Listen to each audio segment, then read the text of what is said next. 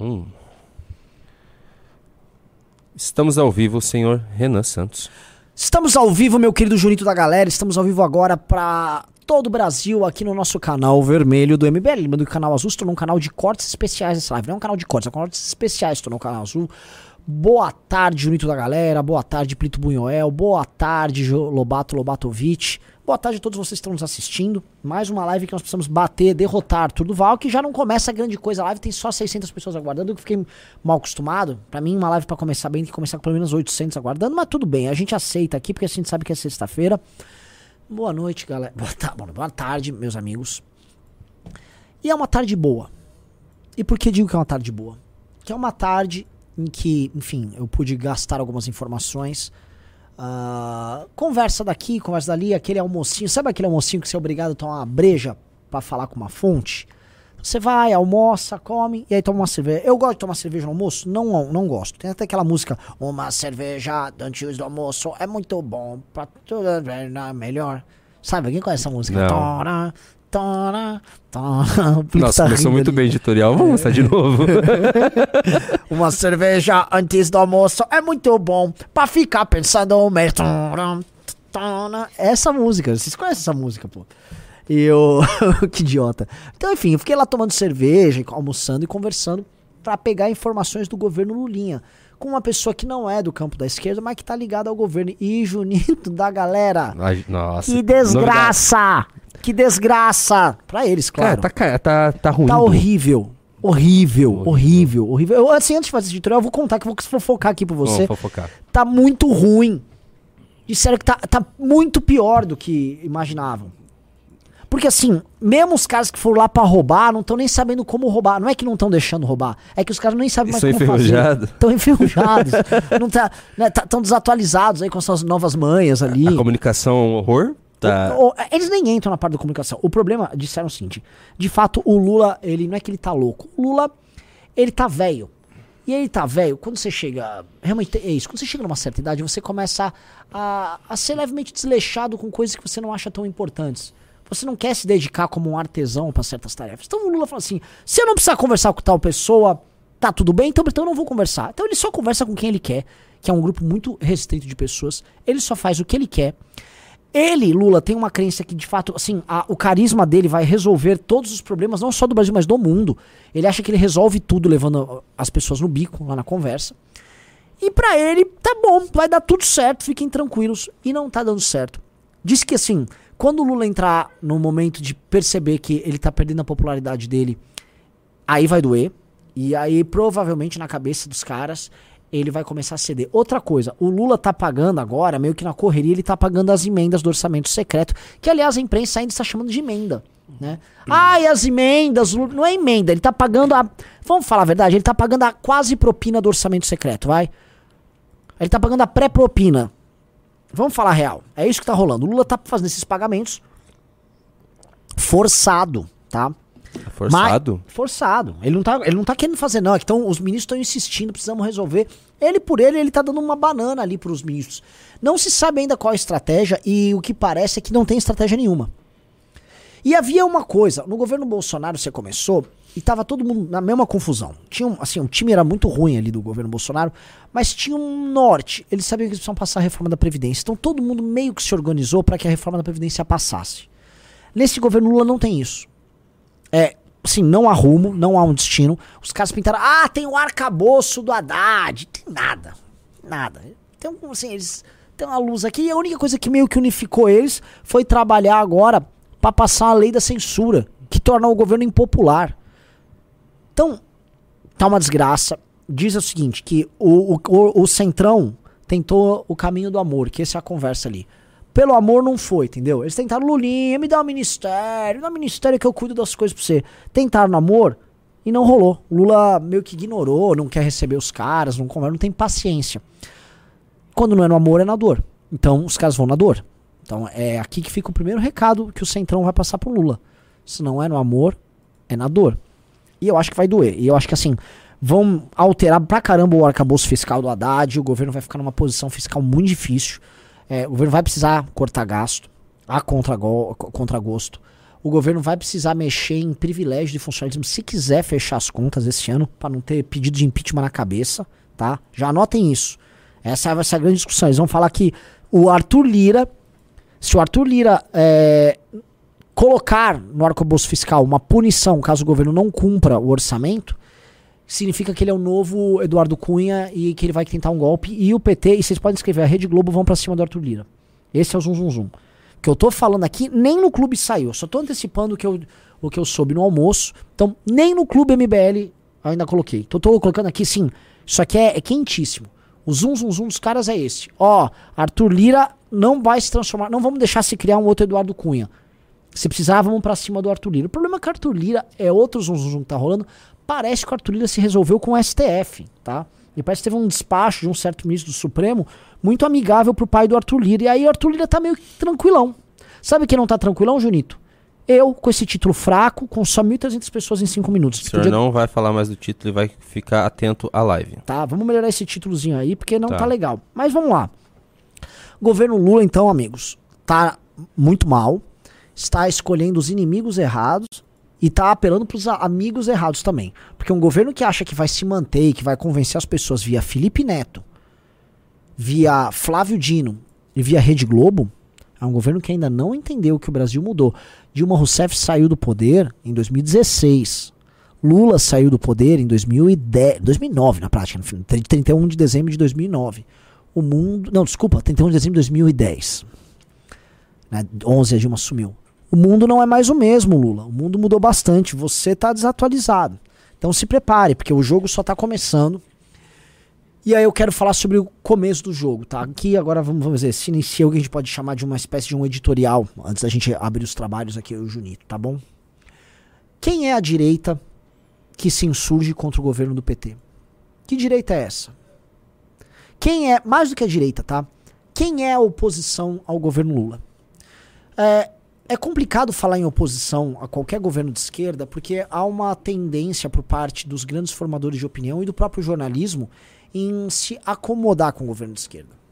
Afinal de contas, são instituições, e que eu estou falando especificamente do jornalismo e comentaristas políticos da própria imprensa, mundo, uh, parte do mundo empresarial, é, eles enxergam na esquerda as justificativas suficientes para que a adesão ao governo aconteça sem dor.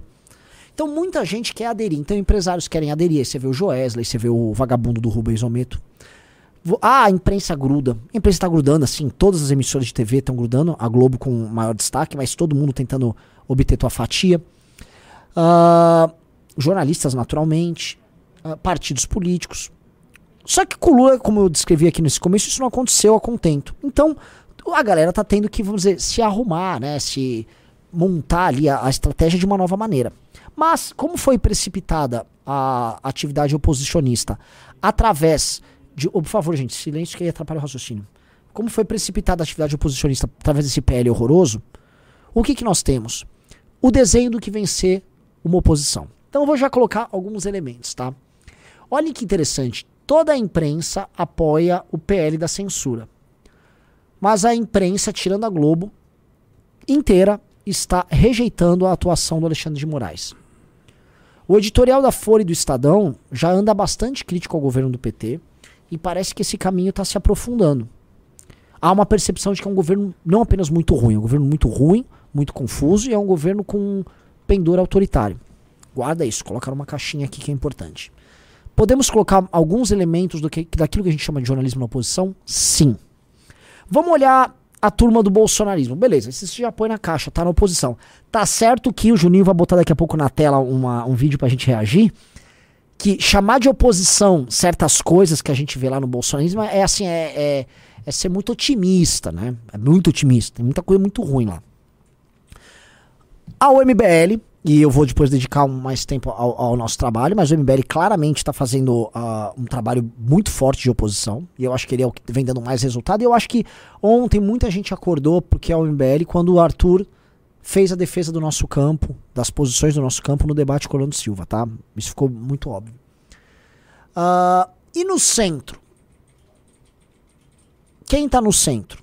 Quem do centro está do nosso lado? E eis a, essa é a pergunta. Porque a gente vê oposição vindo de parte da imprensa. Mas a gente não vê oposição vindo do dito centro democrático. PSDB, a turma ali, aquelas cidadanias, sabe aquela, aquela galera? É, pessoas que deviam estar do nosso lado, Mandetta, João Amoedo. Cadê essas pessoas? Meio que essas pessoas ficaram num limbo e desse limbo não vão sair. Parece que a, a galera não entendeu que, assim, adotar a linha da Joyce Hasselman não é uma grande estratégia, tá? Joyce Hasselman, eu volto a falar aqui, ela adotou uma linha achando que estava sendo muito esperta, tipo, ai, o Bolsonaro, agora eu vou bater muito no Bolsonaro e faço algumas críticas pontuais ao PT e me junto com o PSDB não funciona. Não, não rola. As pessoas enxergam isso como um, um oportunismo às avessas, que é um oportunismo que dá errado. Sabe? Você vê uma oportunidade achando que é esperto, mas é a oportunidade de ser trouxa. E eu tô vendo gente inteligente caindo nisso e não saindo desse buraco. Veja só, todo mundo aqui sabe que o Bolsonaro é um criminoso e que o Bolsonaro tem que pagar pelos crimes dele. Mas todo mundo sabe, ou deveria saber, que o Bolsonaro não é mais presidente e nós temos um projeto muito autoritário. Tão autoritário quanto o Bolsonaro, Tá? Na verdade, assim, é, ambos têm o mesmo, a mesma intensidade de vontade autoritária. Mas um lado não consegue fazer. É muito, muito sincero no autoritarismo, que era o Bolsonaro, tipo, ah, vou botar exército na rua.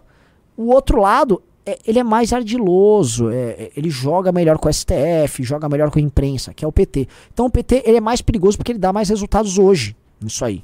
Né? O Bolsonaro era mais voluntarioso, mas meio burrão. Então, como os caras são mais inteligentes, você tem essas diferenças, mas a intenção golpista de ambos está lá. Então, é, esse, esse centro não podia estar tá quieto. E estão muito quietos. Muito quietos. Isso significa bastante, tá? Então, a oposição está se formando, uma oposição que vai ter, às vezes, um, um editorial do Estadão acontecendo num dia, como aconteceu hoje. Uma matéria muito pesada da Folha contra o Alexandre de Moraes, como aconteceu ontem, e parece que teve outra hoje uma atuação muito forte organizada do MBL, umas postagens em redes sociais e algumas movimentações por parte de alguns bolsonaristas. Destaco, para ser justo, dos bolsonaristas quem está trabalhando. Não necessariamente trabalhando bem, mas trabalhando. Até porque é novato. Gustavo Gayer. Eu volto a repetir porque desde o começo do ano, o único cara que eu vejo tentando articular qualquer coisa é ele. Ah, é tosco, gente. É o Gustavo Gayer. mas mesmo, sabe, mesmo com as limitações de um Gustavo Gayer, ele tá tentando lá tentou fazer uma subcomissão de combate à censura, não vai dar nada, não dá, mas o cara tenta mover ali, tá? Quem mais? Juninho, tem mais alguém aí que você veja dos bolsões que faça algum trabalho ali? Trabalho, trabalho. Bolsonarista? O Marcel também, do, do, modo dele. Marcel, do modo dele, do faz modo algum dele. trabalho. Os não retardados estão trabalhando. Eu é, acho. É, é que a gente tem que começar a separar os retardados por não retardados. Tá, vamos lá. Quem são os não retardados? Felipe Barros não é um retardado. Felipe Barros é um não retardado. É. O Marcel é um não retardado. O príncipe que parece não, que não, não, não é, ele é retardado. Ele é, então, retardado. É, é, retardado. Você pode achar que ele não é um retardado, mas o príncipe é um retardado. Isso. É, sei lá, cara. Bem difícil, na verdade. É. Como é que tá o Lupion? Faz tempo que eu não ouço falar não, dele. Não, o Lupion, o Lupion, o Lupion trabalha. É, né? O Lupion foi necessário, por exemplo, agora pra ter a CPI do MST. Gente, posso falar, Junito, a, tá horrível a audiência, cara. É, quanto mais você reclamar, ela piora. Você tem que. A gente começou mais cedo. Calma. Tá, deixa eu pedir uma coisa, galera. Eu não, assim, quando eu falo horrível, não parece que você. Você tem que tratar melhor. O, o Arthur Duval, mesmo que a audiência é ruim, ele trata bem a audiência, a audiência sabe reconhecer isso. Eles tratam muito bem a audiência. Você é muito. Mas a cada um tem um jeito. Chato o Arthur é mais audiência. fofinho, né? Como... Agora, eu queria quem... ver você fofinho. Mas eu não sou. Mas assim, mas eu sou mais verdadeiro quem passa mais tempo com a tá galera. Você tá, dizendo que o Arthur não é autêntico? Não, eu sou mais autêntico que ele. Sou mais autêntico. Então vocês sentem quando eu brigo. Quando... É, é verdade, aqui, é uma, aqui a gente é uma, aquela família meio barraqueira. Então, família barraqueira. É, então deem, de, deixa o like aqui é, na o pessoal tem que gente crescer. Like. Vamos, vamos aumentar. É, que não tem muito like. Agora que o pessoal, o pessoal começou a dar like. Ó. Ah. Mas voltando ao assunto que tá interessante, né? É, não, assim, ó, o príncipe realmente é, é, é, é chongo. O o Salles, o Salles, ele é um cara que tem tudo pra... Ah! O Salles sabe. O, até o Mário Frias tá conseguindo. Não, não, não. não. Tá. Oh, cara, pelo amor de Deus, isso aí é um... Tá, não, não. É, ó, você... você Inimputável. Eu acho... Pelo menos é que eu vejo por fora, né? Eu vejo... O Mário Frias não tá no, no grupo do retardado, nem o Salles. Não, o, o, o Mário Frias ele tá bastante no grupo de retardado. Ah, o que aconteceu ontem foi uma, foi uma fake news Mas do, não é sobre do o que aconteceu ontem, é sobre quem é ele, cara. Ele é um bobalhão. Eu- Já, mas você tem que separar quem é o que tá fazendo no momento. Porque todos são uns. Se for pensar assim, pelo Não, não, lógico. que já aconteceu, todos são os bobalhões. A gente tá falando que a gente precisa separar agora até pra gente poder trabalhar, Renan Santos. Até saber com quem que dá pra esperar o mínimo de coerência agora no contra o PT. Eu acho que o Mário Frias tem capacidade. Não, eu não acho. Não, Não, assim, acho que não? definitivamente. Não, Mário Frias, pelo amor Tá. de Deus, você tá Quem- sendo muito. Tá, Mário Frias Eu você coloca tentando, aqui no ó, grupo dos retardados. Eu te- assim, ó, vamos lá. Mário Frias completamente. mano. É. Mário Frias tá no pró- próximo do Bibo Nunes. Que que, tá, São Paulo, que, quem que foi eleito de- aqui por São Paulo? Eduardo Bolsonaro. Eu Eduardo, Eduardo é retardado também. Tá. Ah, Mas ele tá pianinho ultimamente, né? Tá, mas assim, É ele, ele tem uma também, né? coisa que é o. A bola é minha, ele tem que estar em tudo. E a gente conhece a capacidade cognitiva Tá. dele. Eduardo Bolsonaro, Carlos Zambelli. Carlos Zambelli. Zambelli, é- Cara, Carlos Zambelli daí já, já tá virando, né? Rapaz, lado. é muito difícil levantar uma. Nossa, cara. Ah, Então vamos facilitar. Vamos Ah, facilitar. eu vou falar assim, quem, quem pode ser útil? Vou colocar aqui, ó, É, os o- mais úteis. É o Gustavo Gayer, é o Felipe Barros, é o Pedro Lupion, é o é o Marcel Van Hatten, é... talvez o Sal, talvez o Salles, tá? O Salles depois tem que explicar a proximidade dele com o Rubens Ometo, que é o pre- empresário ligado ao Lula, tá? O Salles é muito próximo do Ometo. Anota aí. Cuidado com Ah, o Dallagnol não é bolsonarista. Citaram Tereza o pessoal Cristina, tá ela é senadora, mas eu não vi ela ainda fazer nada de especial. Ah, não, o Dallagnol eu não estou colocando ele como gado. Ele hoje é um bolsonarista, não tão bolsonarista quanto o Marcel, mas ele é um bolsonarista. aqui. Mas ele é bom, ele tá indo bem. ah, ele tá indo bem. A ele voz dele tá- ecoa ali, o ele pessoal arruma tá briga. indo bem, E ele encara. bem. Tá? Sim, ele está indo bem. É que eu tô falando dos bolsonaristas. Rosângela. Não, não acho. Tá meio ela também apagada não é também, bolsonarista, né? ela só... Ela, ela não tá comprometendo a Rosângela. É.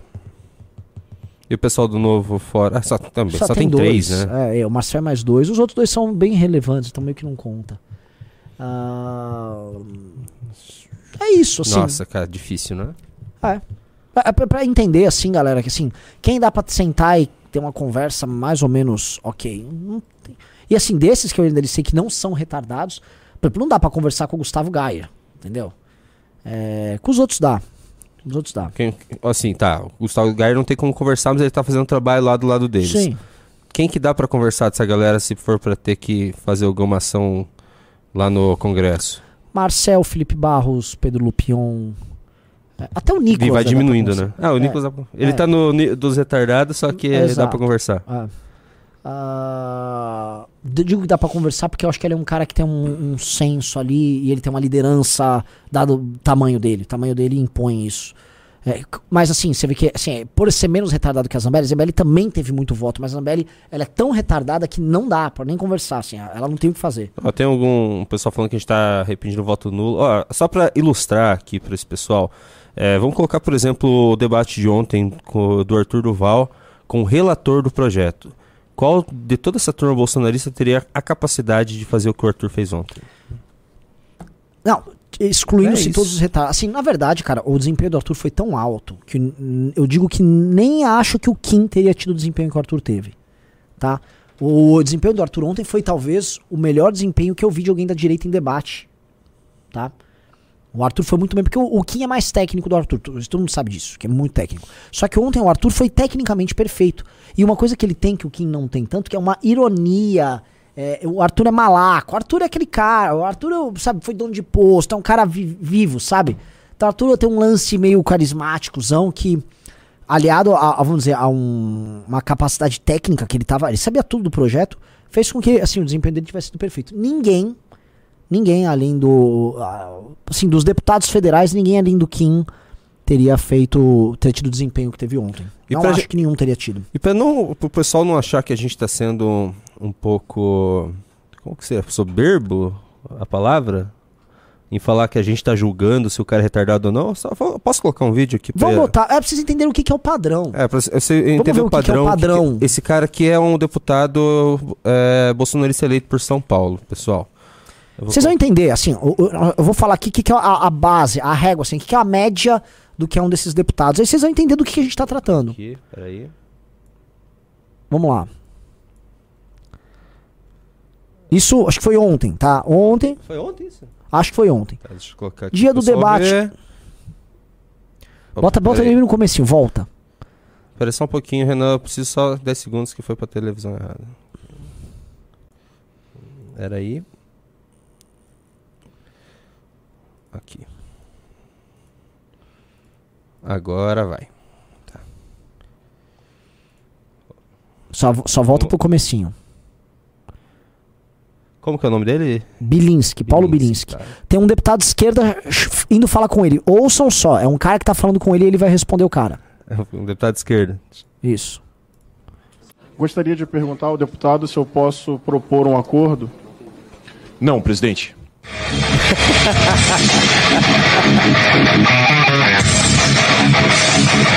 Não, negociamos. Deixa eu colocar de novo, você tá maravilhoso. Não, de novo, pra vocês entenderem. Ó, pra vocês entenderem. Gostaria de perguntar ao deputado se eu posso propor um acordo. Não, presidente.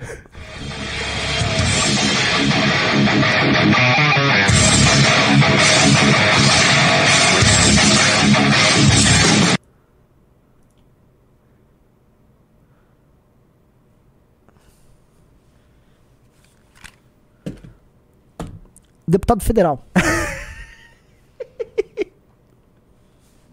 que, que, eu vou- que, que você quer que eu fale? Isso eu coloco pra vocês, gente. É que ho- hoje, assim, tá especialmente. Aqui a gente tá fora do nosso horário. O programa nosso, em tese, só começaria daqui meia hora. Mas o que, que eu vou falar? Você vai derrotar alguém da esquerda com isso aí? Não. Oh, não falo com comunista. Não, cara, você tá lá no Congresso pra falar com comunista. Não foi eleito pra não falar. Você vai ter que falar com todo mundo. Você tem que negociar com todo mundo. É E, e assim, ele nem imitou, ele só falou não. O pessoal tá, tá achando que. tá duvidando que ele tenha postado isso, eu só colocar. Ele postou, isso está no Instagram dele. o Instagram dele aqui.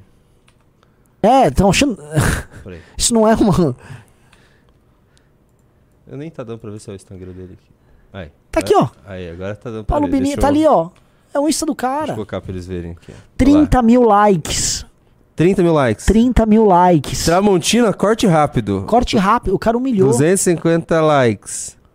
É isso aí, Paulo. Sem espaço pra negociar com pilantras. Não deixa nem respirar. Vai pra cima. Yes. O não mais satisfatório que eu vi. Um parlamentar precisa dialogar pra fazer as coisas andarem. Péssimo seu posicionamento. Ufa, pelo menos um, cara. Não, não, agora uma pessoa botou aqui, ó. Olha só. É. Cadê, cadê? O cara botou. Isso divide oposição na hora disso. O Marlon Hoffman falou. Marlon Hoffman, deixa eu te falar uma coisa, Marlon. É, a gente nem conta esse- com esse cara ali. Não é que ele tá fazendo um trabalho bom aí, que vai estar ajudando. Ele, ele não serve pra nada fazer isso. Ele só falou um não e botou uma musiquinha boba e 30 mil pessoas, em vez de estarem focando no que precisa, foram lá cultuar achando que ele fez algum mal ao comunista. Ele não fez nada pro comunista. O que a gente tá comentando, a gente, tá- a gente tratou esse começo desse programa, é como a direita é tosca. Eu tô falando assim, esse, eis o nível do, do- da direita. Se eu for procurar um vídeo similar dentro da esquerda, e tem muito deputado da esquerda lá, tem até mais deputado da esquerda e direita, eu não vou encontrar uma coisa tão ridícula, tão boba. Eu vou encontrar outras coisas ridículas, de outra natureza, mas não tão boba. E o problema é assim, cara, a gente tá enfrentando um governo que tá lá com o STF e tal. É esse o padrão. Então, Marlon Hoffman, desculpa, tem que falar assim. Tem que falar porque assim, tem que subir, tem que estudar, tem que. Ó, outra, Marlon Hoffman. É, esses caras estão apanhando do Flávio Dino e do Silvio Almeida diariamente em comissões. E eles continuam chamando eles pra comissões para Isso aí ajuda a direita ou atrapalha a direita? É complicado.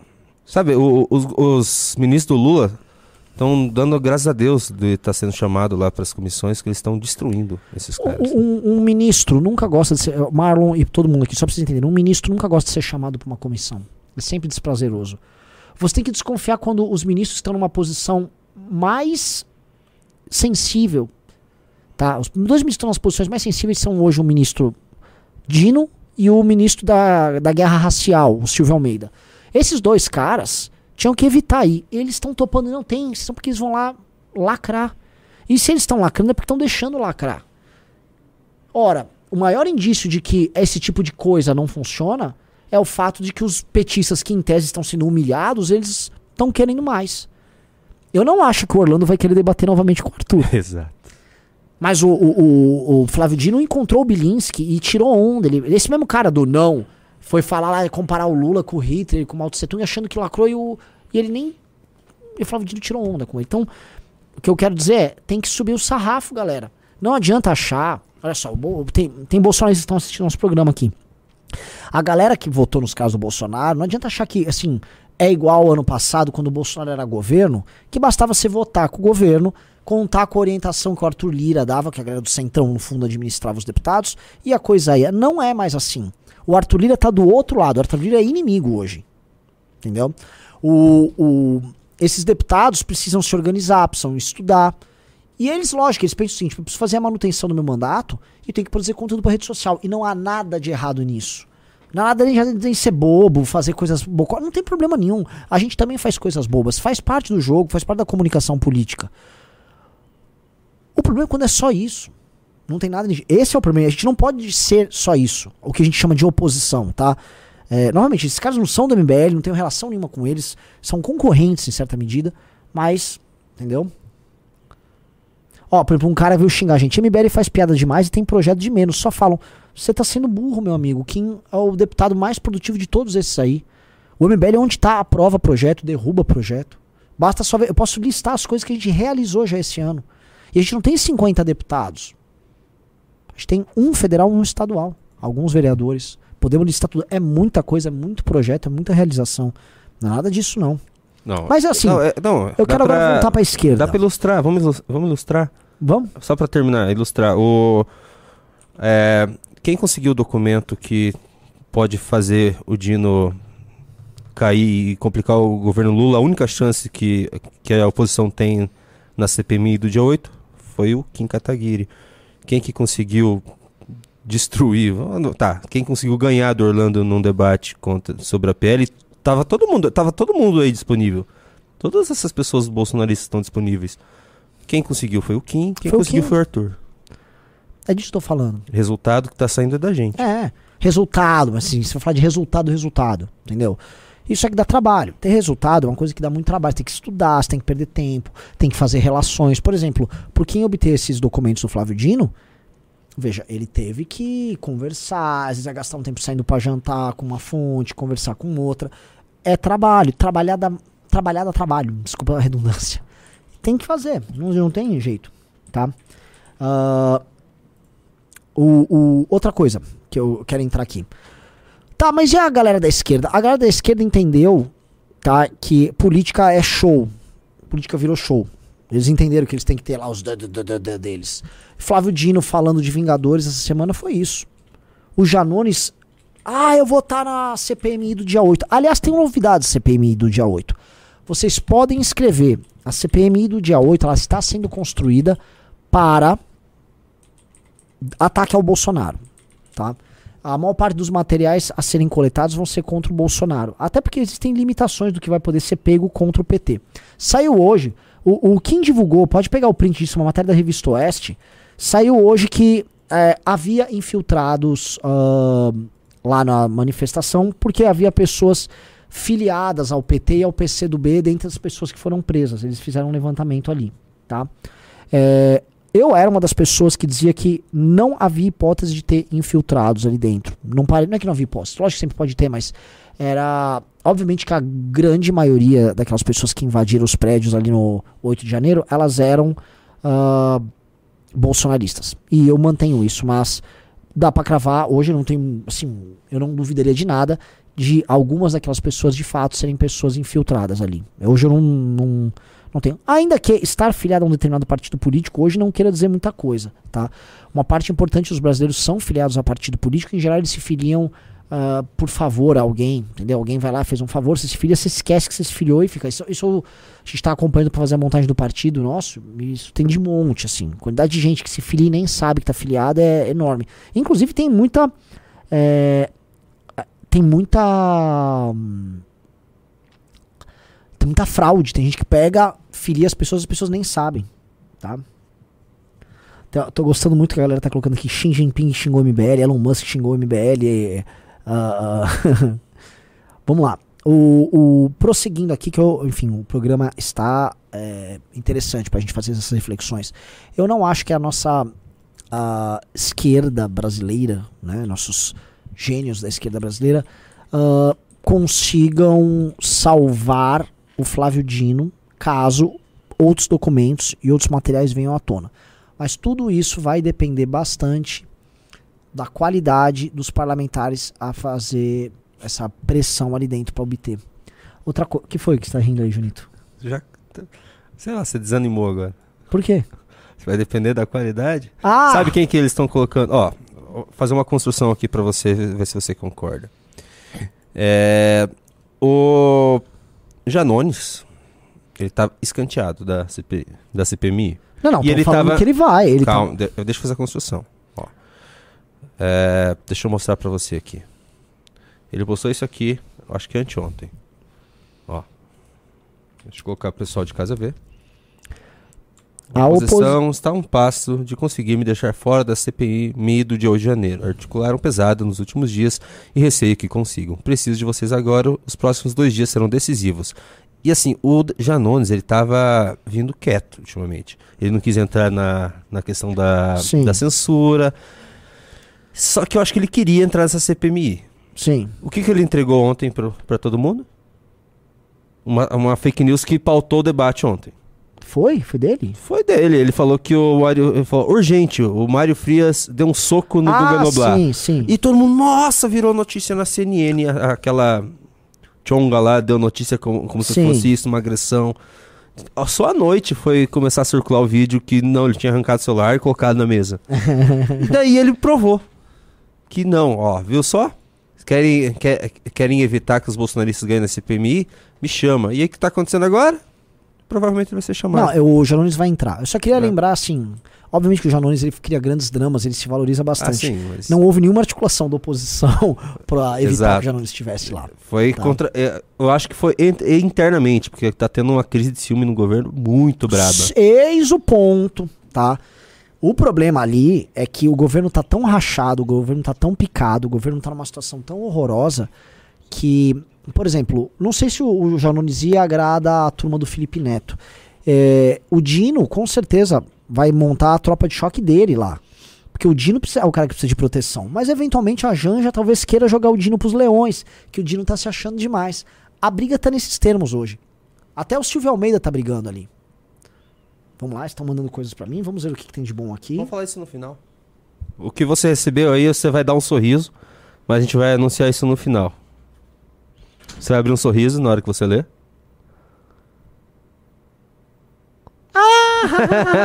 vamos deixar pro final? Vamos botar, aqui, vamos botar, vamos botar agora. Não, vamos, vamos terminar essa, essa, Temos uma assunto. notícia judicial que vai fazer os Kim Pains, É. essa vagabundagem toda que ficou nos acusando, enfiar o dedo lá nas montanhas Tatra, tá? É, acabei de ouvir um despacho judicial. Quando eu vejo dou risada é que é bom. Ah, é. Mas vamos continuar. Você tava falando uma coisa interessante que eu, é, inclusive era a pauta do programa. A guerra interna no PT. Você tá falando que o Dino Sim. vai montar tropa. O Dino tem que. Olha só, o que eu tô sabendo. O Dino, ele vai tentar montar uma tropa de autoproteção na CPI. E uma das coisas que a esquerda vai tentar fazer é transformar a CPI numa metralhadora em cima do Bolsonaro. A esquerda tem um trunfo pra CPI que acho que só agora os bolsonaristas entenderam. Eu acho que é essa a preocupação que o Bolsonaro tá. O Alexandre de Moraes vai ficar fazendo vazamentos seletivos, gente, ao longo da CPI. Não sei se você entende isso, Junito. Vai ter muito vazamento seletivo. Então, com os vazamentos seletivos que ele vai jogar, a, a CPI vai acabar sendo pautada não por ela, mas pelo que o Alexandre faz. Então aí o Alexandre, por exemplo, vai, rolou um vazamento de novos áudios de não sei quem. Aí isso vai parar na CPI, requerimento de urgência para que a CPI colhe o depoimento de fulano, beltrano. Então quem vai dar o tom da CPI não é nem a própria CPI. É o Xandão. Ah, esse é o ponto que é o grande trunfo do governo. O governo ele vai saber como trabalhar isso aí. Do outro lado, porém, o governo vai se dividir na no ataque ao Bolsonaro e na proteção dos seus. Especificamente no caso do Flávio Dino. E a pergunta, porém, é: eles vão querer proteger o Flávio Dino? O Flávio Dino está montando a tropa dele. O que a gente sabe é que o governo não está tão preocupado assim em fazer isso. Por quê? Porque muita gente lá dentro já acha o Flávio Dino muito saliente, é um gordinho saliente, gordinho folgadão, ocupando muito espaço. aí eu já, Ô, você tá fazendo umas piadas aí boa, hein, Renan? Gostei aí, cara, piada de gordo, tá ok? Mas assim, ele tá um gordinho safadinho, tá um gordinho esperto, ocupando os espaços que a galera ali da Janja não gostaria que ele ocupasse. Então, olho nisso, tá? Ah, há também, né, paralelamente, o próprio andamento desse governo. Que foi- Posso enriquecer e para favor.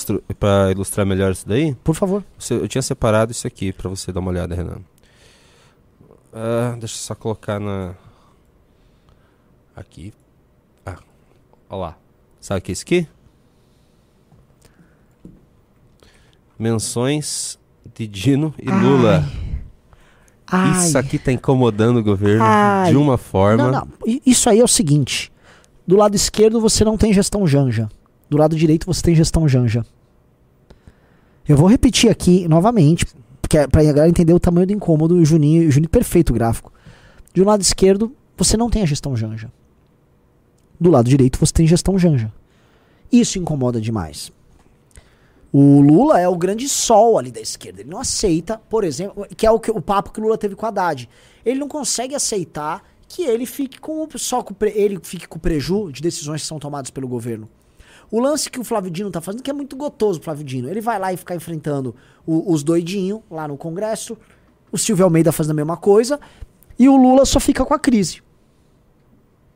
Ó, olha, só. olha. CPI do dia 8 vai ampliar a exposição de Dino e ciúmes de petistas. Oposição tentará responsabilizar o ministro por omissão intencional nos atos. Mas vamos ler, vamos ler a, a matéria, porque isso aqui vai substanciar o que eu já tava falando É, ali. aí essa matéria é importante no final que eles ouvem alguns membros do governo estão incomodadíssimos com o Dino. Mas, Matão, isso tá. Olha lá. Vamos Quer lá. ler? Quer ler você que sabe ler melhor que eu? Ah, É mais letrado? Vamos lá, vamos lá, vamos lá, vamos lá, vamos lá, vamos lá. Tá no ar já? Você tá recebendo alguma novidade aí? Eu vou lendo então. O bloco da oposição já escolheu seu principal alvo na CPI mista para investigar os atos do 8 de janeiro. O ministro da Justiça e Segurança Pública, Flávio Dino. Senadores, ah, blá blá blá, todo mundo já sabe disso aqui.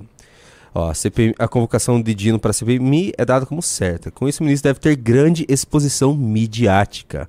E caso ele se saia bem, pode ampliar os ciúmes que membros do governo e da cúpula do PT alimentam desde antes da posse, é desde antes da posse. E realmente, desde antes da posse ele já estava aparecendo muito. Bom de oratória, além de político, é professor universitário. O ministro da Justiça é o membro do primeiro escalão lulista que mais tem atraído holofotes. desde antes da posse do atual governo em 1 de janeiro. Anunciado para o cargo durante a transição, Dino acompanhou de perto a operação policial que frustrou a tentativa de explodir uma bomba no aeroporto de Brasília na véspera do Natal no ano passado. Duas semanas depois, quando ocorreram os ataques de 8 de janeiro, Dino se colocou como porta-voz do governo Lula e coordenou as primeiras respostas à crise. Essa matéria, assim, parece que também foi comprada pelo Dino, a matéria, né? Uma matériazinha simpática, vamos lá. Hã?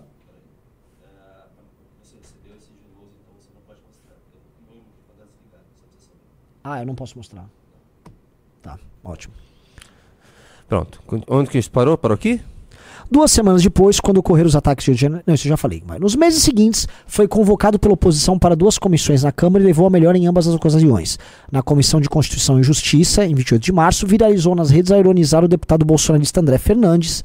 Na Comissão de Segurança Pública e Combate ao Crime Organizado, em 11 de abril, o ministro nem sequer chegou a ser confrontado, já que a discussão mais aclarada concentrou-se entre os próprios parlamentares. Eu vou lembrar. Enfim. Na do dia 28 de março, ele, ele lanchou o André Fernandes, mas foi ali, e a matéria não tá falando, que o Kim pegou ele na no pulo. A outra de Comissão de Segurança Pública, realmente a briga foi na plateia, mas foi ali que ele pegou o Paulo Bilinski também.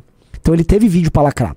O ministro também ganhou mais protagonismo que os colegas da esplanada em temas ligados ao governo, como resposta à onda de ameaças e violência em escolas e creches.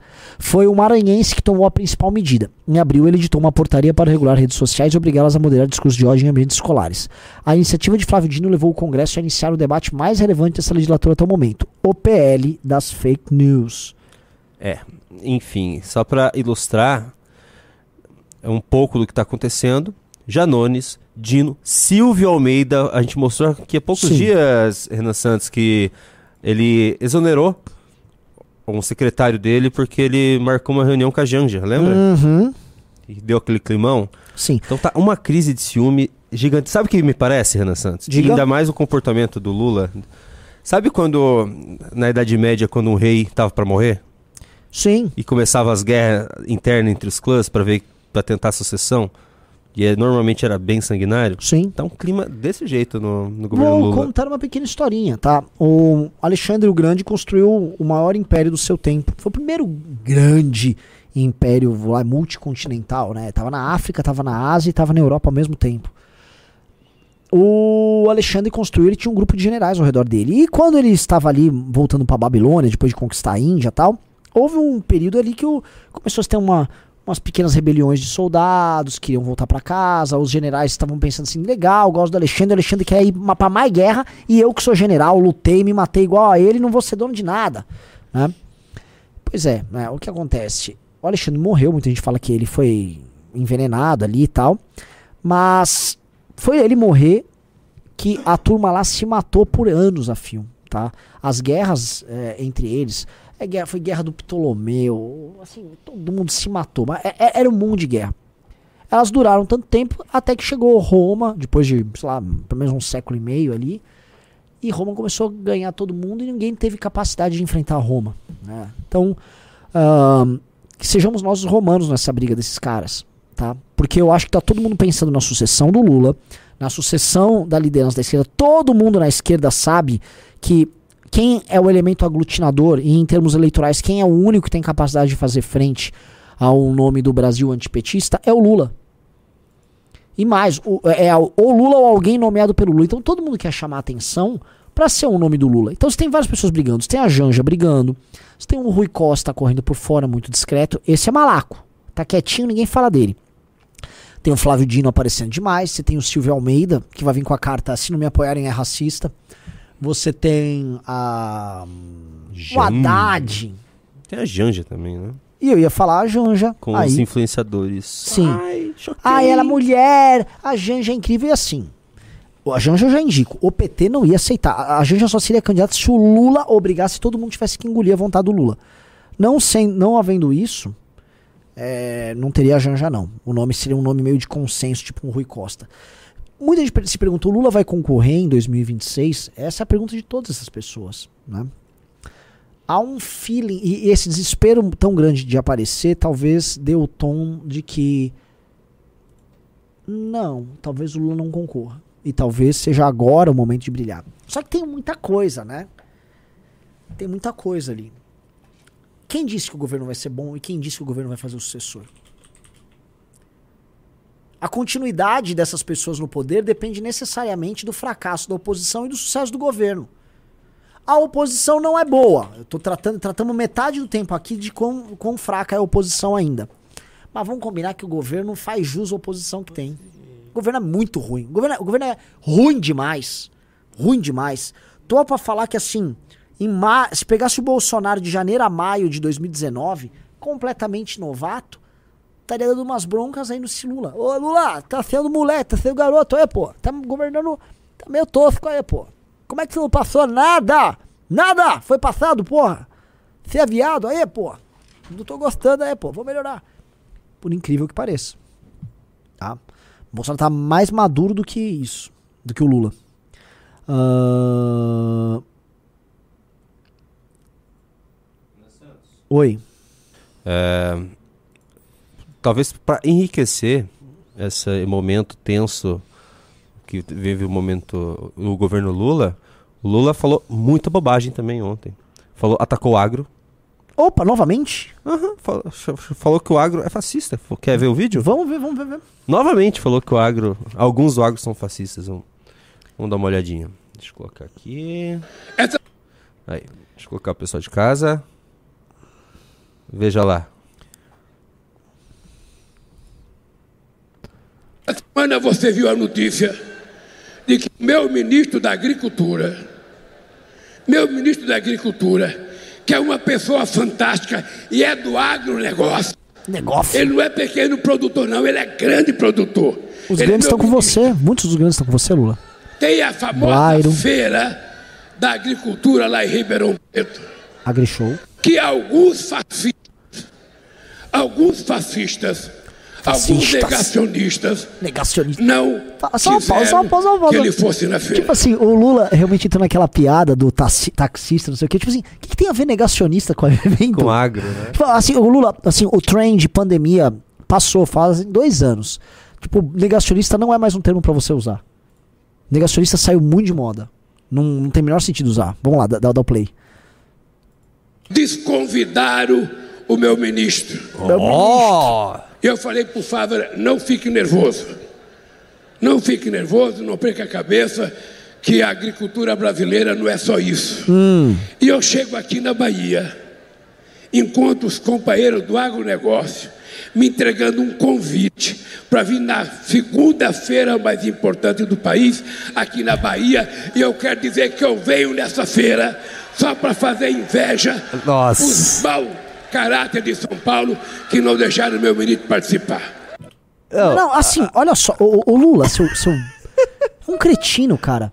Porque assim, o governo dele oficialmente declarou guerra ao agro. Só, só avisando aqui, isso aqui vai como uma. Eu não sou do agro, eu não sei plantar um, um pé de feijão, tá? Mas eu sei o básico do básico da vida. Lula, você entrou no poder, você cortou o financiamento pro agro, você avisou que o, o, S, que o, que o MST voltaria a atuar, você já deu cargos e dinheiro para o MST, você colocou um ministro que é um grande agricultor. Sabe o que você fez com o ministério dele? Você fatiou inteiro o Ministério da Agricultura, não serve para mais nada. Você está reforçando o Ministério do Desenvolvimento Agrário, que chama Ministério do Desenvolvimento do MST. Isso precisa ser dito. Teus deputados do, MS, do PT lá na Bahia estão atuando junto com a turma do MST nas invasões. Você, Lula, tá atuando onde você pode para prejudicar o agro. O teu governo é voltado ao combate à agricultura brasileira. É, você já avisou que vai voltar com aquela, aquele caos e aquela insegurança jurídica das demarcações de terra. Você não moveu uma palha, se você quisesse se preocupar com o agro, por exemplo, para combater a- essa, essa insegurança também gerada pela decisão do Barroso, que em cima da pandemia fala que é impossível ter reintegração de terra, logo o MST atua, invade e não pode ser retirado. Essa é a realidade do país que você gerou. Você chama o agro de fascista de forma reiterada. Durante o processo eleitoral você tratou o agro como fascista? Acho que o Junito vai lembrar, no debate. Sim, no debate. Aí você quer o quê? Vocês estão prejudicando, vocês estão atacando a agricultura institucionalizada brasileira. E aí tem uma feira e você quer que o seu ministro seja ovacionado, você quer ir lá? Primeiro que você e o ministro não botariam o pé lá, porque vocês sabem que seriam vaiados. Vocês sabem, vocês fizeram um cálculo. Então, já que vocês seriam vaiados, vocês foram condicionando a coisa até ficar inaceitável. E aí vocês não foram convidados e a feira, enfim, a feira também não agiu bem, a meu ver, levar o Bolsonaro foi um tiro no pé, porque ainda justifica, não justifica, mas ajuda um Lula a se fazer de vítima nesse caso. Mas o que nós temos é isso, né, Lula? Vocês compraram essa briga. Aliás, você é um imbecil tão completo que você tá, assim, com um país quebradaço, você tá declarando guerra ao setor, único setor competitivo da economia brasileira. Isso é coisa de um psicopata. E você é um psicopata. Você é um psicopata em todos os termos. Pare de atacar o agro. Aliás, vamos lembrar que a tua aliada, a tua grande aliada, a Rede Globo de televisão, que faz corar boa parte dos seus ministros, seus militantes, né? Tá fazendo uma novela agora sabotando a agricultura brasileira. Pintando agricultor sério como vilão. Colocando o agricultor sério como o, o, o arquétipo do agricultor sério, do grande produtor como ele, o verdadeiro invasor de terra, e aí os invasores de terra como coitadinhos que estão lutando por um Brasil melhor. Para, vai! Aliás, Rede Globo, essa técnica não funcionou nem no Rei do Gado. E aí vocês querem repetir agora? Aí eu pergunto, Caoa Cherry que tá bancando isso, Coca-Cola que tá bancando isso, nem lembro quem mais, Cicobi, aquela de cooperativa de crédito. Vocês estão, vocês concordam que o agro é terror? Vocês concordam que o agricultor brasileiro é um bandido? Vocês defendem a invasão de terra? Bando de vagabundo, tá? Bando de vagabundo. A Vivo também. Ah, a Vivo. Ó, Vivo. Primeiro assim, entregue um produto bom, porque ó, vocês ficam sem sinal em tudo quanto é lugar, antes de ficar defendendo terrorismo aqui. Vagabundagem. Então, assim, o que o Lula tá fazendo com o agro é uma das coisas mais grotescas que tem. É, é- é grotesco, grotesco, é bizarro. E o Brasil vai pagar as consequências. Porque ninguém, assim, ó, se tem um setor que o Brasil ainda é competitivo é o agro. Mas ninguém no mundo dorme de touca. Ninguém. A África está se desenvolvendo. A, a Eurásia, porque a gente pega um misto de Rússia, de Ucrânia, de Cazaquistão, toda tá trabalhando para ter essa naquelas planícies enormes que eles têm agro e agro forte para fornecer para a China. A própria China tem uma agricultura fortíssima, é uma das maiores produtoras do mundo. Ninguém dorme de touca. Já já o Brasil tá tomando uma piaba de todo mundo. E você ficou sabotando o Brasil enquanto isso. Junito da galera. E não para por aí, viu? Ele virou uma metralhadora de merda ontem, o Lula. O que, que mais ele falou? Nossa, ele falou. Deixa eu colocar mais algum vídeo aqui que foi, foi interessante. Ah, esse aqui vai te interessar. Ele falou do golpe. Sabe qual golpe ele tá falando? Qual golpe contra a presidente Dilma?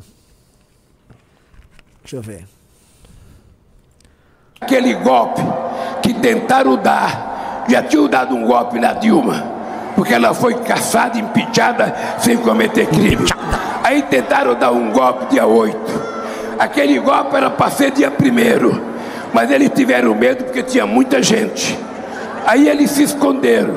E aí prepararam no sábado que a gente estava todo mundo tranquilo, eu estava até em São Paulo. O Rubens Ometo. cidade que tinha tido uma enchente. O Rubens Ometo. negociando Porto Santo, seu vagabundo, ladrão. Ladrão vagabundo. Tem muita gente presa. E eles vão aprender uma lição. Se querem governar esse país, não deem golpe. Disputa as eleições da forma mais honesta e aguarde o resultado das urnas. Assim, ele igualou os deputados que votaram pelo impeachment da Dilma aos golpistas que tentaram invadir o palácio. Exatamente. Puta, você, você fala tudo antes de mim, eu até perco a utilidade aqui. Ó, a audiência, mesmo Claudicante, tá subindo. Muito obrigado a todos vocês. E avisando, entrou uma pessoa no clube e eu nem anunciei. Galera, a cada três pessoas que entrarem, eu vou sortear duas revistas. Então não é que você tem 50% de ganhar, você tem 66% de chance de ganhar. Então entrou um, entrou o 2 e o 3, sorteio duas revistas. Entrou o 4, 5, 6, sorteio mais duas revistas. Entrou o 7, 8, 9, mais duas revistas. Então a chance de ganhar é bem alta. Agora que eu lembro uma coisa do vídeo anterior, é, ele falou: Ah, o Bolsonaro foi na maior feira, eu, aqui é a segunda maior feira, eu vim na segunda maior feira, só pra fazer inveja. Assim, ele, eu acho que ele meio que deu a vitória pro Bolsonaro nessa aí, né? Sim. Sim. Eu, eu, eu, eu, vou entrar nesse detalhe que o Lula tá falando de golpe, golpe, golpe, golpe. Se vocês pegarem o debate ontem do Orlando, tá? O Orlando, ele mesmo teve que, veja só, é uma opção política, é discurso político do Lula. O próprio Orlando não entra muito nessa conversa de golpe, tá? O Lula sabe que essa história não é. Todos eles sabem que essa história não é golpe. Eles não conseguem conceber que eles tomaram as maiores manifestações da história do Brasil, que o maior escândalo de corrupção da história do Brasil foi revelado, é o escândalo que aconteceu no governo deles, com figuras ligadas a eles, com o próprio Lula envolvido, e que eles depois perderam a eleição. E mais, aquela eleição em 2014, eu vou, vou, vou botar aqui, você quer falar de golpe? Aquela eleição em 2014, que a Dilma ganhou do Aécio, é uma eleição muito mal explicada. Porque é uma eleição que o Caixa 2 comeu solto e que a grana do petrolão foi inteira, inteira gasta. Foi a eleição, assim, se for falar em abuso de poder econômico, tá? Foi a eleição 2014. Porque para ganhar, aquela eleição não dá, é muito difícil do PT ganhar. A Dilma comprou o mundo. A Dilma usou os correios para pro, proibir de distribuir conteúdo do adversário dela, que a época era o imbecil do Aécio, e distribuiu só dela. Aquela lição foi uma roubalheira insana. Insana. É que o PSDB sempre foi muito frouxo. O PSDB não tinha condição de brigar por isso. E graças a Deus nós surgimos naquela época e metemos um impeachment no rabo desse vagabundo. Tá? Mas, posto isso de lado, o PT sabe que não teria ganho de 2014 em condições normais. O PT perdeu a eleição de 2018 pro Bolsonaro. E eles ganharam essa eleição porque eles contaram com um Bolsonaro muito, muito, muito tosco durante o período eleitoral, se queimando tomando decisões muito burras ali. Porque se o Bolsonaro tivesse feito básico, nem um governo bom, se o Bolsonaro tivesse feito básico, não tivesse falado das besteiras que ele falou na pandemia, o Bolsonaro ganhava aquela eleição. Agora eu vou falar uma parada aqui, ó. Estamos já com 4.200 pessoas. Galera, dedo no like aí, vamos, vamos, vamos fazer a live chegar pelo menos perto de 5 mil. Eu tava achando que ia ser flop, tá subindo, Junito. É, só falta ter clube. É, é, vamos entrar. Eu tô dando hoje, é hoje tá Plito, plito. Olha só. 1, 2 e 3, sorteia 2, 66% de chance de ganhar. Eu tô hoje legalzinho, tá? É, eu vou colocar. Vou. Por que, que eu tava falando, gente? Que eu acabei de esquecer. Lula, golpe. Lula, golpe. Não, não, antes. Antes? Era isso. Não, não, pelo Só... amor de Deus, eu tô esquecendo. Eu me deu branco agora. Agora também me deu branco, tô branco. O que, que eu tava falando? Gente, mim. no chat, por favor, me falem aqui que eu vou, eu vou lembrar aqui. Eu ia ter um recado pros bolsonaristas aqui da live, Ah. tá? Ah,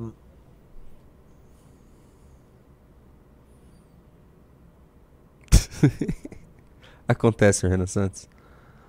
um pessoal falou 83% de chance, não, é 66,6% de chance. Não é? Era sobre o agro que a gente tava falando. Daí a gente foi pro Tucanos, Lula. eleição 22, eleição 18. Ah, sim, vou, le- lembrei, lembrei. Lembrei, meus que obrigado por vocês terem ajudado, galera. Obrigado.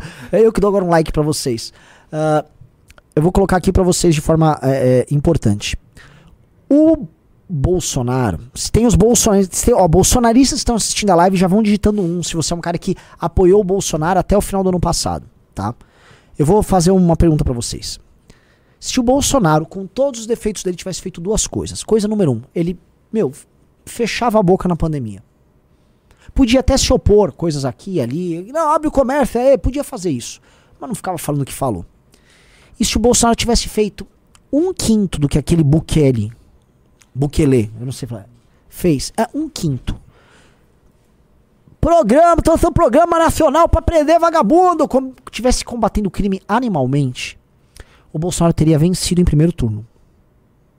Eu tô falando pra você. Ficaria, por exemplo, pro MBL, o MBL ficaria numa posição muito difícil de não apoiar ele na eleição. Se o Bolsonaro, ó, reduzir. Mesmo mor- com os absurdos Mesmo da pandemia, se ele os- tivesse na segurança pública feito algo perto do que o Bukele fez, ou que agora o, o, San, o DeSantis está fazendo, Sim. porque você sabe, eu ia até colocar para você reagir. Sabe eh, o que o Bukele fez? Ah, Um ano sem homicídio. quê? Não, não, não, calma. Não é um ano sem homicídio. Caiu. Nós terminamos 10 de maio de 2023 com zero homicídios. Eles estão com zero homicídios em El Salvador. 300 365 dias sem homicídios e Miami tá chegando nesse passo também. El Salvador, gente, é um país mais pobre que o Brasil. E o cara conseguiu enfrentar as gangues de tal maneira que você não teve homicídio.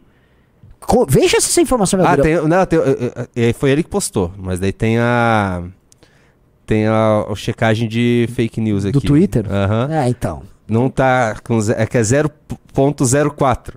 Então, gente. É zero, é zero, é zero. É Ele- 0.04. Ele, ele derrubou animalmente o número de homicídios no país dele. Então, se o Bolsonaro tivesse encarado a a- essa questão de segurança pública, que ele não encarou, e na verdade o projeto do Moro de combate à segurança pública ele sabotou, e se ele não tivesse falado das besteiras na pandemia, mesmo com todos os absurdos que ele fez no governo dele, ele teria ganho a eleição no primeiro turno. Vocês percebem que a demanda por segurança pública é grande quando a gente vê o- esse monte de delegado caveira eleito. É o Caveira, é Bilinski, é Sargento Faur. As pessoas querem segurança. Ele não entregou isso e, e- e ele foi muito mal na pandemia. Tá? Todo mundo. Eu tenho, eu perdi um primo. Um primo meu morreu na pandemia. Todo mundo tem algum parente ou amigo que morreu na pandemia. Então, se ele tivesse feito isso, ele teria vencido essas eleições.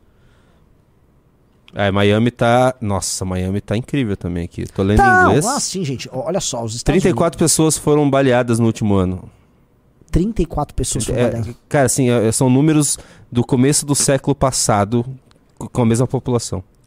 Ó, entraram duas pessoas no clube, entrou três, eu vou fazer sorteio de du- duas revistas. Vamos lá, galera, vamos entrando no clube aí. Aliás, entraram oito para Arthur, só me entrou duas, hein? A média era 300 homicídios anuais na cidade de Miami. Gente, Ron DeSantis é o maior administrador público dos Estados Unidos hoje, é o maior combatente contra a casa woke e ele precisa ser o candidato a presidente republicano, não o Donald Trump. Ah, mas o Donald Trump deu uma lacrada na CNN, né? Você viu? Ah, ele vai lacrar, mas ele vai Ele- fazer ele- isso. isso, ele cara. lacra, É né? isso, cara. O Donald Trump, ele lacra contra a CNN. Mas o Ron DeSantis é o cara que acabou com o crime na Flórida. O Donald Trump humilha algum jornalista em alguma live. Mas o Ron DeSantis é o cara que fez a, prim- a primeira limpa numa universidade woke num estado nos Estados Unidos. O Donald Trump tem a turma do bonezinho vermelho, ele lota ginásios, fazendo discursos acalorados, dizendo que a América vai se tornar grande novamente. O Ron DeSantis faz a, a Flórida estar com pleno emprego. Essa é a diferença. O Ron DeSantis só deveria ser mais popular, ser- no sentido de melhor em redes, falar mais, ser mais falastrão. Coisa que ele não é. Mas, né, eu acho que boa parte da direita aqui também tá percebendo isso, porque eu, eu vejo essa oposição que tem entre Donald Trump e Ron DeSantis lá, é o que a gente vai acabar vendo entre Bolsonaro e Tarcísio aqui. O Tarcísio jura lealdade diariamente ao Bolsonaro. E acho que ele não vai fazer diferente. Mas se pintar a inevitabilidade de uma candidatura dele, ele tem que con concorrer. Tá? Ah, outra coisa que eu vi até comentar sobre isso, até isso abriu uma aba aqui pra gente falar. Uh, Kim Paim atacando o Zema. Kim Paim tá atacando Zema? Atacando o Zema. Eles estão perdidos, é... não é possível. Não, mas assim, a gente sabe que o Kim Paim, a, a, ele é dado ordens pelo Carluxo. É, o Carluxo, Carluxo, ordem ele o faz. Carluxo que manda. Então o Carluxo tá mandando atacar o Zema. Coisa que a gente avisou. Aliás, tá aqui, ó. É, é, é vou ler aqui, isso, isso, aqui, ó. Tá na revista Valete, ó. Vou ler aqui do, do. Meu Deus do céu, cadê? Liberal A ala do, do, do, do Zema é o liberal guedismo, tá? Cadê, cadê, cadê?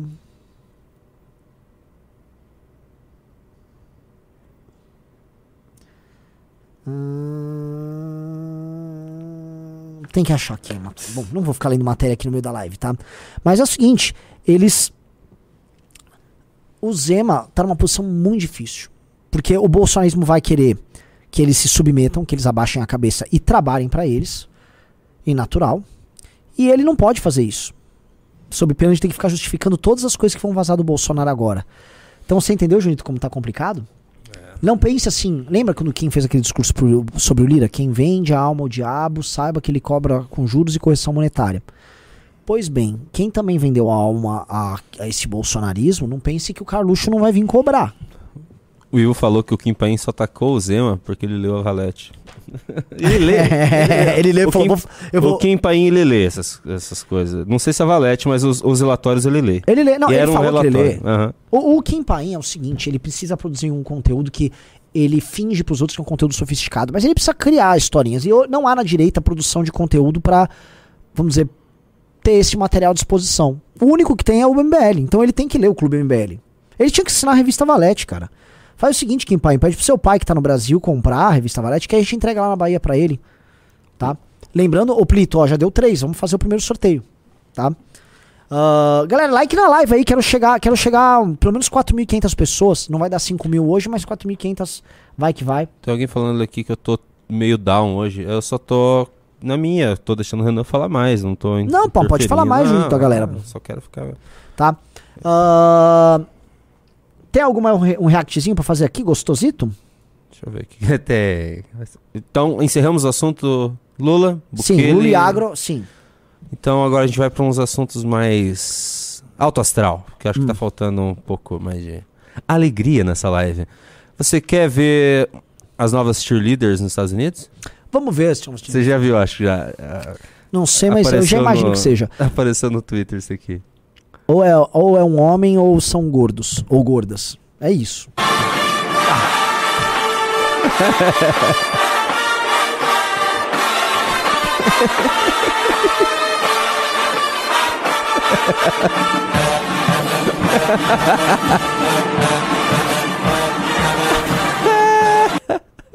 assim, deixa eu comentar um negócio, né?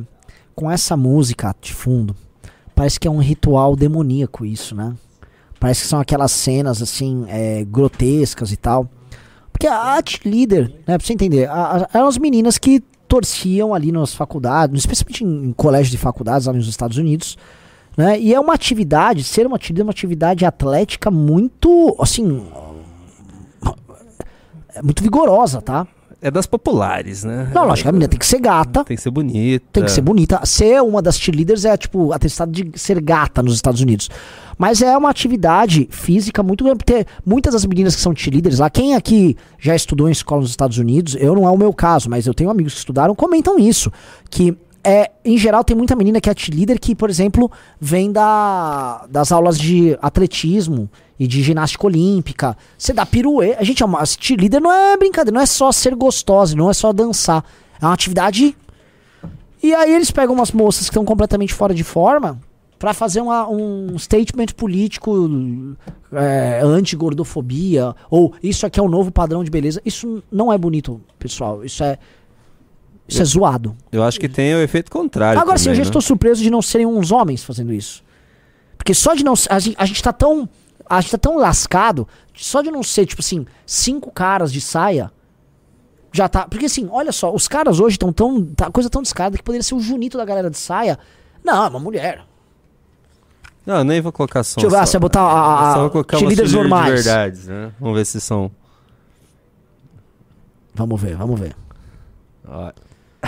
É, é complicado, né? No Santos. Acabei de receber uma mensagem do, meu, do jurídico pra eu não poder me pronunciar É sobre isso. melhor não se pronunciar mesmo. Ai, ai. Enfim. Vamos parar de assistir isso aqui. Vai, vamos parar de assistir isso aí, vai. Vamos parar de assistir isso aí. É ofensivo. Para de assistir, Renan. Eu já tirei da tela. tá. Eu, eu vou ficar assistindo aqui. Enquanto você continua a live. É, vamos parar, vamos parar. Deixa, eu- deixa eu fazer o sorteio. Vamos fazer o aqui. sorteio. Vamos lá. Sara Emir de Vasconcelos. A Sara ganhou uma revista Valete. Bem-vinda ao clube. E quem mais? O Renan Cabral Ferreira. O cara, Renan e Ferreira ao mesmo tempo. Hum, Kim Paim vai pegar. Renan e Ferreira ao mesmo Ô, ih. Vocês ganharam, então entra agora o 4, 5 e 6 que eu tô sorteando o Valete pra vocês também. Valeu, Plitão. Ô, Renan, Ma- Bora. você queria ver é, uns vídeos do Ciro falando do Lula? Quero ver. Quer voltar no assunto do Lula? Não, vamos, porque é o seguinte. É um do Lula e um do Xandão. Bora, bora, bora. O Ciro falou. Eu tô muito curioso pra ver a opinião do Ciro. Eu ainda não vi. Ele tava fazendo live agora na hora do almoço, tá? Mas é, eu sou da tese de que quanto mais ampla for a frente contra o PT, mais rápido a gente. Não digo derruba o governo, mas coloca esse governo completamente. Espero que o Ciro não continue sendo um homenzinho submisso ao PT. Vamos ouvir. É. Um dado ontem, 2000, não, esqueça o ano. Brasil está hoje com a menor desigualdade histórica, é a mais desigual das sociedades, mas estamos com a menor desigualdade. Petezada, tá vendo? Lula chegou, as coisas melhoraram. A, da- a data do dado, 2022. Qual é a razão dessa, dessa, desse prodígio? O Bolsonaro aumentou o Bolsa Família de 150 para 600 reais para tentar ganhar a eleição.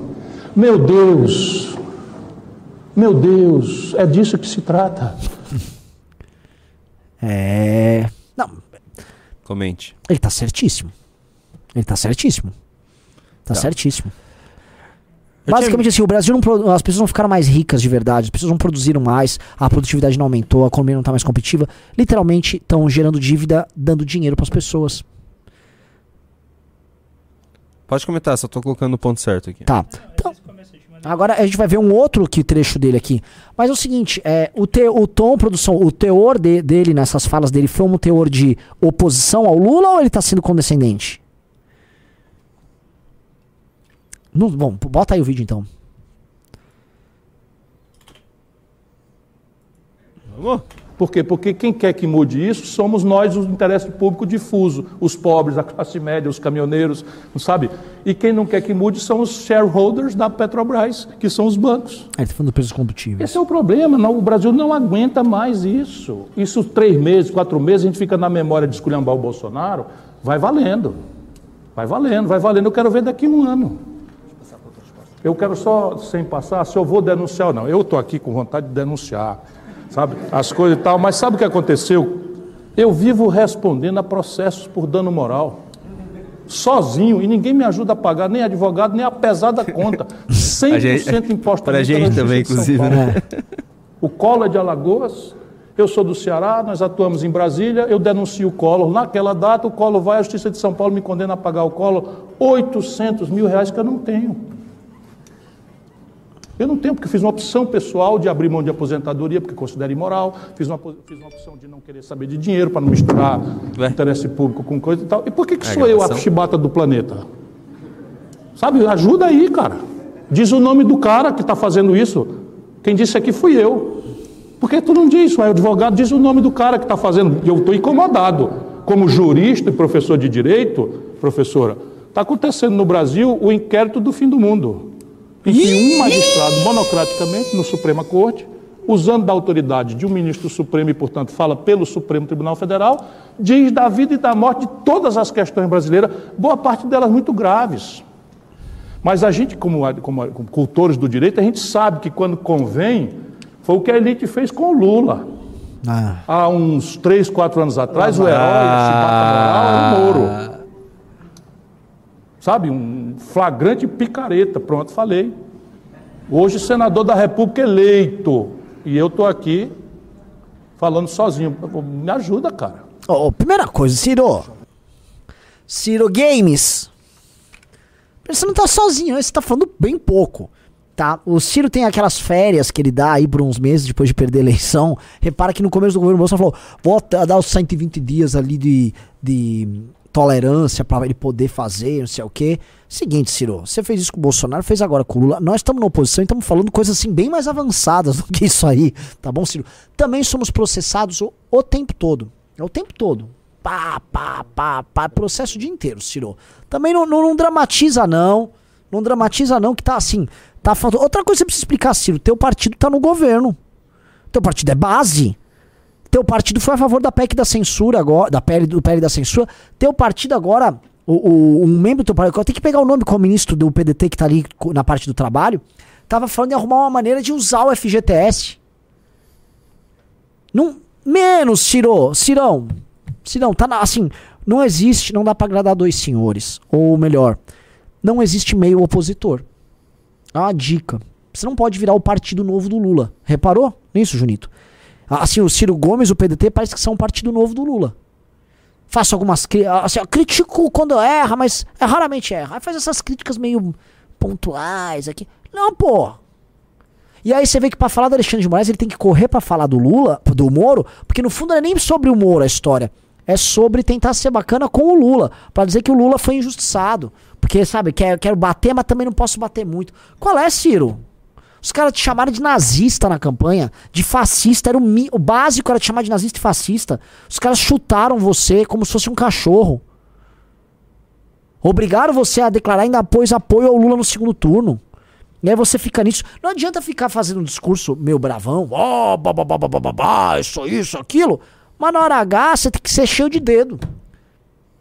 Tá difícil, ô Júnior, vou te falar, mas tá difícil encontrar gente corajosa como a gente. Tá?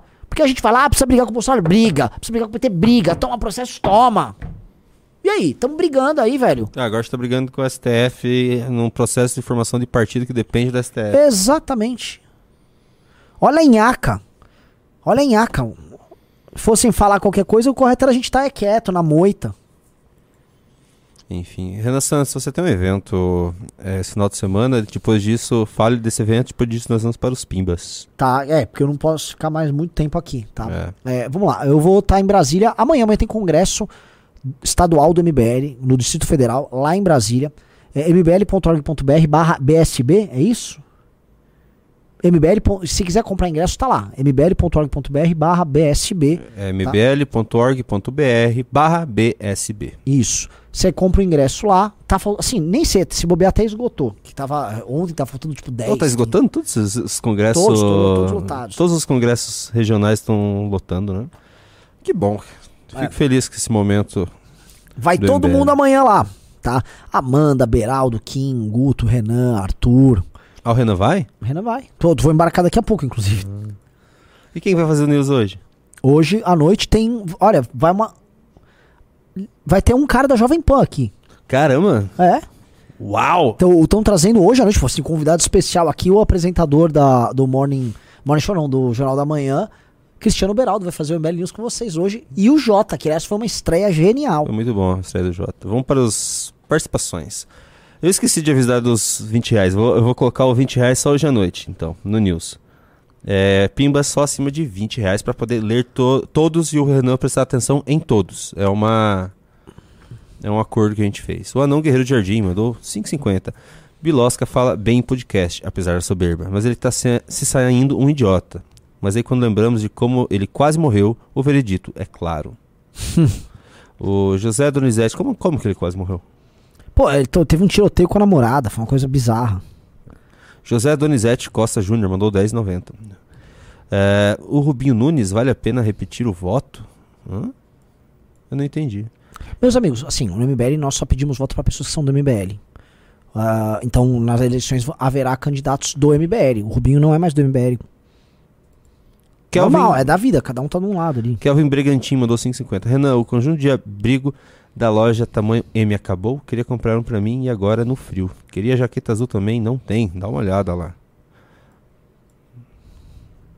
Vocês, ó, viu? Ó, pessoal, isso aqui é uma prova de que a gente precisa aumentar o mínimo de pimbas, porque de- todos os pimbas que eu leio, vou fazer o Renan responder todos, entendeu? Assim quando é 5,50, dele nem, ah, nem presta atenção. Olha só, ele fica lendo. Ah, porque tem roupa lá, eu tô pistola, tô mandando mensagem pro Carratu com esse negócio da roupa. Ah, você tava mandando? É, a, lo- a loja tá toda largada, cara. A gente tá entregando um monte de coisa boa em todas as comprar. áreas. Agora a loja foi largada. A loja tá, tá Ah. precisando de umas coisas melhores Ah. lá também. Guilherme Soares mandou 5,50. Caso não tenha nenhum nome pra 26, seria possível colocar o nome do MBL pra concorrer. Minha Nós vamos preferência ter- é o Beraldo. E colocar o ter. Moro de vício? Nós ter... Não. Guilherme Soares mandou 5,50. O Moro é um nome forte, conhecido e não teria nada a perder, já que tem 8 anos de mandato.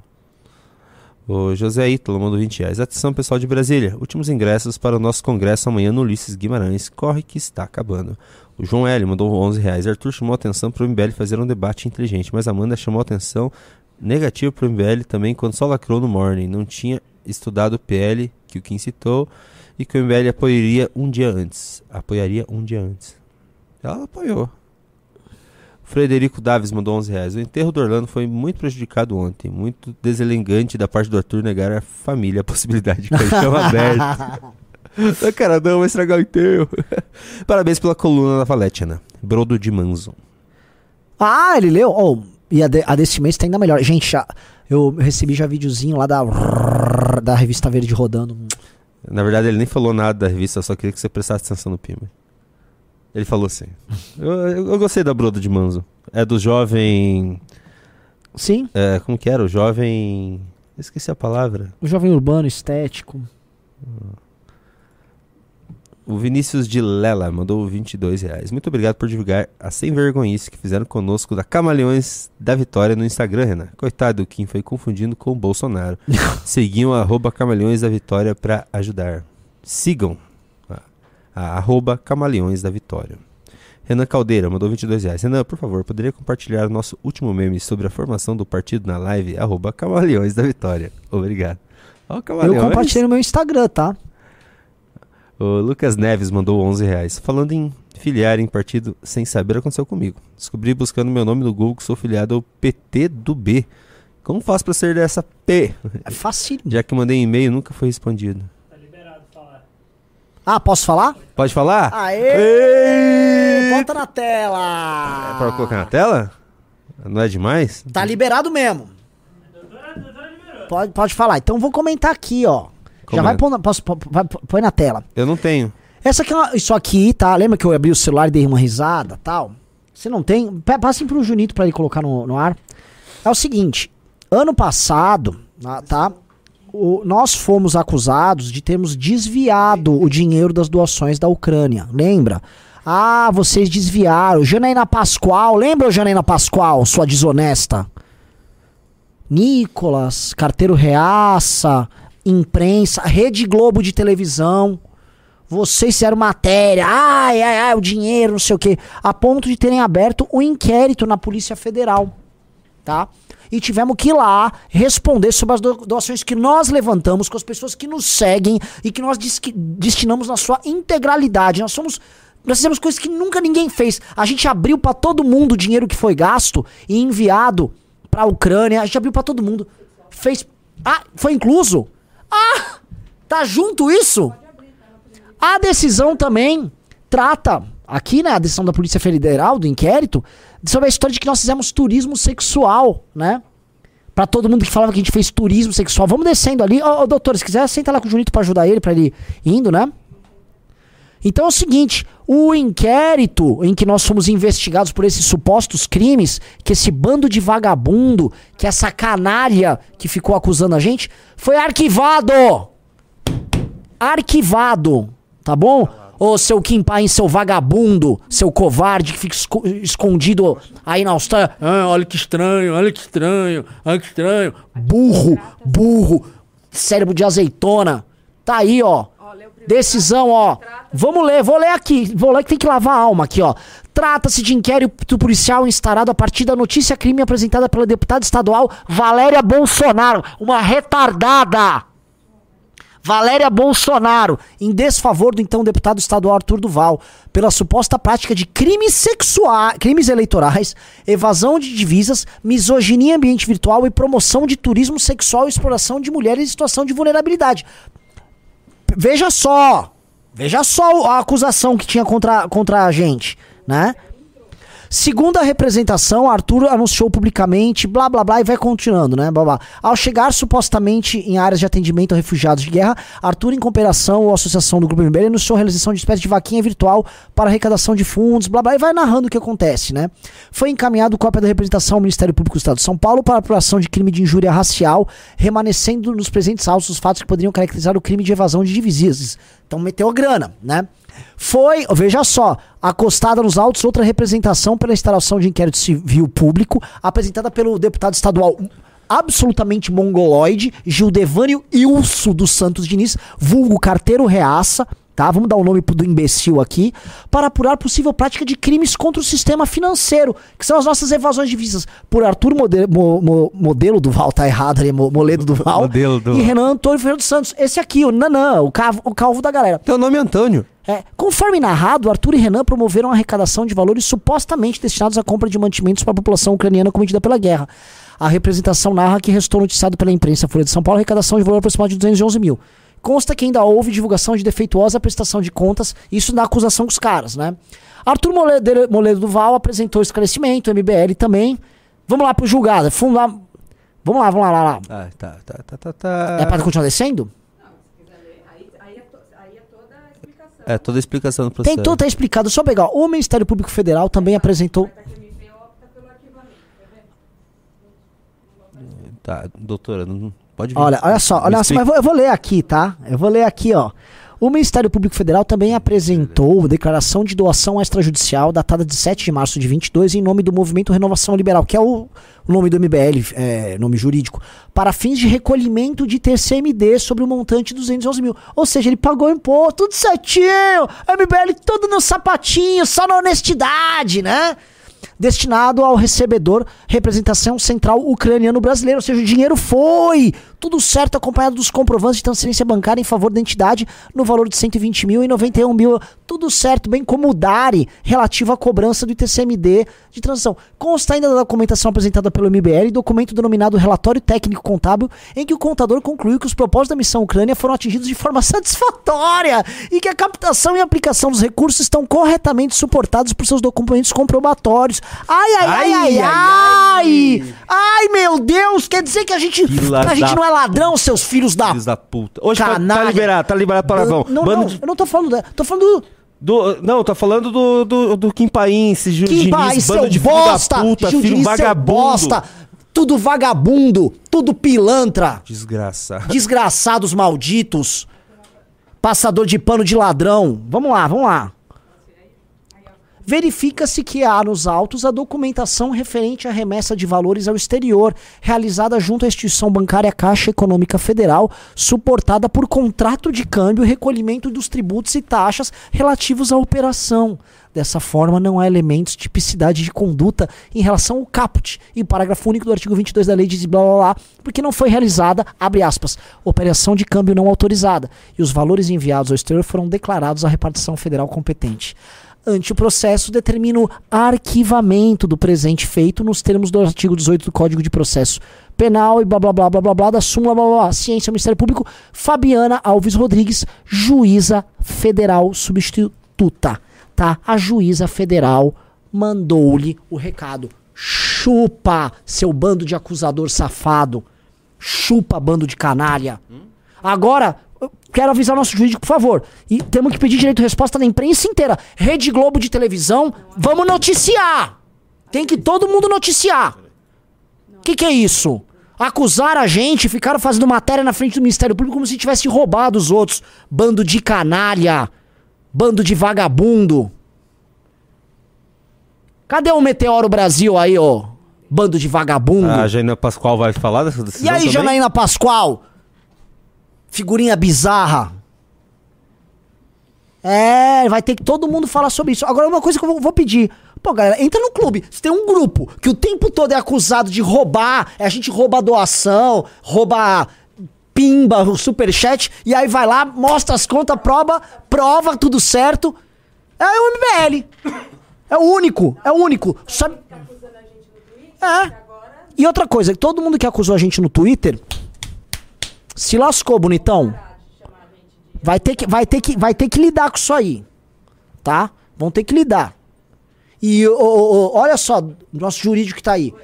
Agora vai, vai ter que cantar indenização pra cima de vagabundo, né? Temos uma decisão aqui, ó. Plá! Arquivado. O que era óbvio. Qualquer pessoa minimamente honesta saberia que não teve nada. É, pessoal, assim, eu vou pedir tenho- desculpa pra quem a gente não conseguiu ler os pimbas, já tava no finalzinho, só que o Renan precisa sair correndo pro aeroporto. Sim. Renan, Eu tenho que vaza. Valeu, galera. Fui.